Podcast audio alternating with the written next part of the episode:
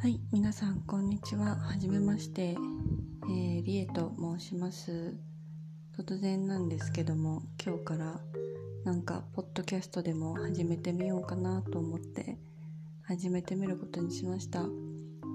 あのーそうですね、自己紹介をまず簡単にしたいと思うんですが、ちょっといろいろ複雑なのでまたそのいろいろね、あの小出しに 後々お話できたらいいなとは思っているんですけどもえっ、と私は東京生まれ東京育ちの女性アラサー女性です。で、えー、と東京育ちなんですが今はバルト三国のリトアニアという国に住んでいます。あのそうですねバルト三国っていう単語は皆さん聞いたことある人もいるんじゃないかと思うんですがリトアニアっていうのはバルト三国のうちの一つの国でして、えー、と北側からエストニア真ん中がラトビア一番下がリトアニアという国になってます。で今私はそこのビリニュスという首都に住んでいます。えっ、と今年の2月から暮らし始めたので今ちょうど343ヶ月ぐらいか。3ヶ月ぐらい経ちそうなところです。で普通日本人がパスポートだけでビザなしで入る場合は90日までの滞在が可能なんですけども私は今えっと3年かな？最大3年住めるビザというのを取得したのであの3年ぐらい住めることになっています。そうですね。なんか他に喋ることあるかな？あ、まあ、自己紹介なのでこれまでの経歴をめちゃくちゃ簡単にお話ししますと、まあ、日本で大学まで行きまして東京の大学ですね。あうん東京の大学かな？キャンパスは神奈川だったんですけど まあ東京ということにしておこう。東京の大学を出ました。文系の哲学科を卒業しました。でその頃そうですね。大学時代からあのあもっと言えば高校ぐらいの時からずっとカフェをやりたいなってなんとなくぼやんと思ってて料理が好きだったので。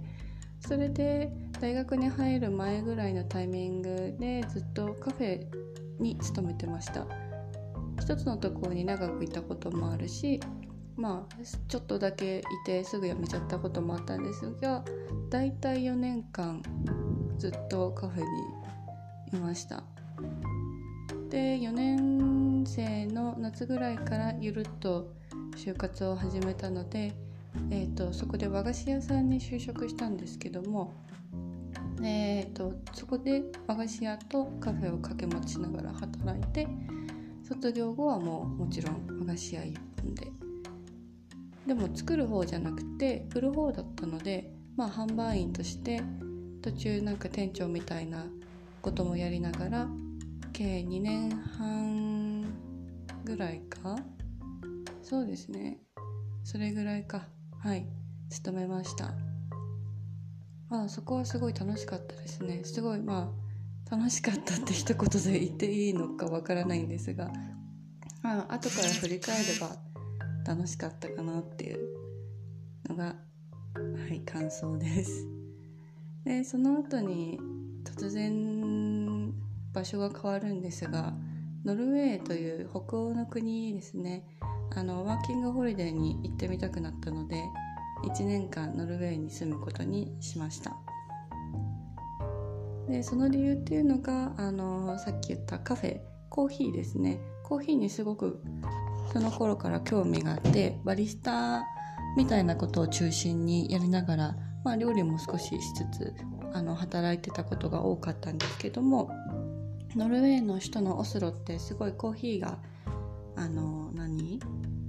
クオリティが高いと言いますかコーヒー豆のクオリティ自体も高いしバリスタの腕もいいみたいなことで有名なんですよね。あの日本にもフグレンとかいろいろノルウェー発祥のコーヒーショップとか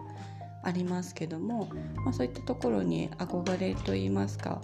を持って、まあ、バリスタとして働いてみたいという気持ちもあったしもしそうでなくてもまあそうねクオリティの高いコーヒーを生み出す国ってどんなところなんだろうとかその音楽もすごいノルウェー出身のバンドとかが好きだったのでまあそういう文化が生まれる国ってどんなところなんだろう。ちょっと長く住んでみたいなって思ったので行くことにしました。で結局バリスタのポジションに就くことができたのでまああのワーホリの規定もあったので半年ぐらいしか働けなかったんですけど半年ほど働いて、まあ、残りはゆっくりしてで和菓子屋に勤めた経験も少し生かしてあの和菓子と何かのワークショップみたいなイベントみたいなのを何回かやったりもして本当にそうですねとにかく人に恵まれて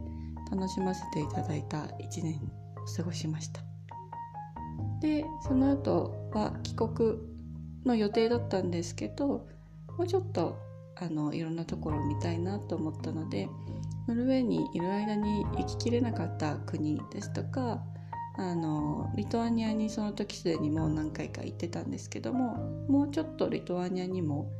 あの長く住んでみたいなと思っていてでまあビザは取ってなかったけどもその90日間最大でいられる分だけいてみたいと思ったのであのウーフっていうシステムを使いました。あのウーフっていうのは、えー、とオーガニックファーマーとボランティアさんをつなげるプラットフォームみたいなのがあってですね日本にももちろんあるんですがそれを使うとあの労働力を私たちボランティア側が提供する代わりに、えーと、ファーマーさんが食べ物とか宿とか暮らしの場所を提供してくれるっていう、まあ、 exchange みたいな感じですよね。そういうシステムを利用させていただこうと思って。その時あんまりファームまあぼんやり興味はあったけどすっごいやってみたいっていうわけでもなく、まあ、ちょっと利用させてもらおうみたいな感じで登録しました。でその前はちょっとだけブルガリアルーマニアポーランドを越えてそれからリトアニア行ったんですけどその時が4月の下旬とかですかね。まだちょっと肌寒かったんですけどそこから約2ヶ月ちょっとあのあるリトアニアのすっごいど田舎のファームに住まわせてもらいました。でそこで初めてね東京で暮らしてた人が初めて もうど田舎の森の中の農園で生活をしてまあ世界観がガラッと変わるわけですよね。びっくりしましたいろんなことに。それと同時にこんなことも知らなかったんだ自分っていうことにも結構気づくことができて例えばレタスの種ってこんな形してるんだっていうかレタスって種あるんだみたいな。本当今考えたら信じられないんですけど。でも、うん、そういう生命の循環ってやっぱりあるんだなって改めて思えたりとかあのそれで田舎暮らしってまあ純粋にいいところばっかりじゃないけどもやっぱり人としてその自然と近い距離で暮らせるっていうのはいいなというふうに思いながらも日本に帰国しまして。その後はあの実家が東京なので東京にしばらくいて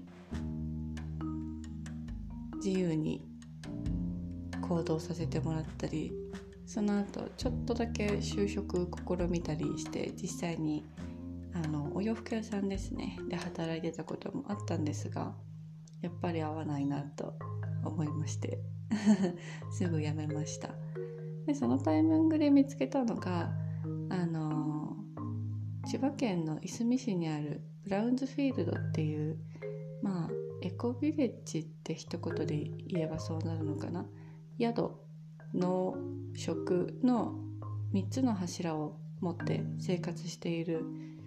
お家といいますか、まあ、生活共同体に近いみたいな感じなんですけどもそこに応募しましてなんとなく宿の人をやってみたいと旅の経験からはって思っていたのでそこで宿のマネージャーになりました。でブラウンズフィールドでは結局1年間ぐらいかな滞在しました。リトアニアの経験もあったのであノルウェーの経験ももちろんですけどあったのでシェアハウスにはすごくもう慣れていたしむしろ同じような考え方とか、まあ、それでも多様なバックグラウンドを持つ人たちと毎日寝食を共にし同じ屋根の下で暮らしながら働きでさらに毎日のように外からいろんな人が来るみたいな本当に面白い環境に住むことができて楽しかったですね。プラスそのリトアニアにいた時から知りたいなってずっと思っていた日本の四季の暮らしとか手仕事といいますか季節仕事とかかな例えば味噌作り醤油作り梅作りその他の調味料とかまあ料理の基礎も含めてですけども自活力がすごくつきましたね。うん。その食の部分はもちろんそうなんですけどもあのみんなで毎日まかない作って食べたりとかもしてたのでそういう意味での自活力はもちろんついたんですけどもプラス私は宿の仕事をしていたのであのなんだろうね。宿って言ってもすごくちっちゃい規模ではあるんですがまあそれでも掃除洗濯プラスあの壊れたものの修理をやったりとかその修理もベッドとかちっちゃいものからかなりなんだろうな小屋に近いようなものを あの中は組み立てたりとか大きいゴミ箱作ったりとかそういうこともあったのであの結構その古いものを頑張頑張ってというか知恵を持って直しながら長く使っていくっていう知識が身についたんじゃないかなと思ったしそこもすごくうんマクロビオティックという考え方を軸に生活している場所だったので物が巡ることの意味というか私たちはやっぱり自然の近くにいて暮らしていてで土からできたものを頂いて最後は土に返すことがまあ自然なことなんだなっていうのをすごく思わされた1年間でしたね。それを経て1年前にリトアニアにワーホリにまた行ったわけです。ワーホリ自体は2回目なんですけどリトアニアに行くのはもうその時5回目ぐらいででも一人で住むっていうのは初めての経験だったし1年間行くっていうのももちろん初めての経験でした。でこの時ちょうどコロナ禍だったんですよね。なんでその時期に行ったんやって話なんですけどもうまあなんか行きたくなってしまったのでその時期に行ったんですけどそこでやったことがないライター業を始めてみたりしてでも書くことはずっと好きだったんですよね。学生時代の時からなんかブログみたいなの持ってたし今もあるんですけど。そうだから書くことをなりわいにしながら生活してました。でも今まで生きていた中でその食のことだとか暮らしのことだとかあと環境問題のこととか社会問題のこととかいろんな国場所暮らしを通して考えたことを書く機会がたくさんあったので、まあ、知ってる世界はより深く知ることができたし知らない世界をより幅広くすることもできたしすごい楽しい仕事だなというふうに思ってますライター業って。まあ顔も出ないし地道だし人に聞いたりリサーチしたりすることの方がなんならもしかしたら書く作業よりも 大変だし多いこともあるんですけど私はそれがすごい好きだなっていうふうに思いました。でそんなことをしながら、まあ、リトアニアに1年間いて、えー、日本に1回帰ってきて半年ぐらいかな日本の実家でまた過ごしてで今年の2月にこっちにもう一回来たというわけです。なんか途中ちょっと話し込みすぎたりあとまたはしょりすぎたりしてしまったんですがあの話しきれなかったこととかはまたおいおいお話ししていけたらなというふうに思ってます。で今リトアニアに住んでると自己紹介しましたがあのリトアニアの暮らしのことはもちろんですね。あの私がすごく気にしていると言いますか、うん、自分のある意味ライフワークだなって思ってるような食べ物のことだとか自然のこと植物のこと暮らしのことあとはまあ日々思うことなどなど。まあ Vlog みたいな感じって言えばいいんですか？映像のない Vlog みたいな感じであの不定期に15分前後ぐらいでお届けできたらなと思っています。お届けできるっていうかシェアすることができたらいいなっていうふうに思ってます。まあ自分への記録の意味として記録することすごい好きだからやってみようかなと思ってちょっと始めてみました。あの初回から長くなってしまいましたが最後まで聞いていただいてありがとうございました。ではまたねバイ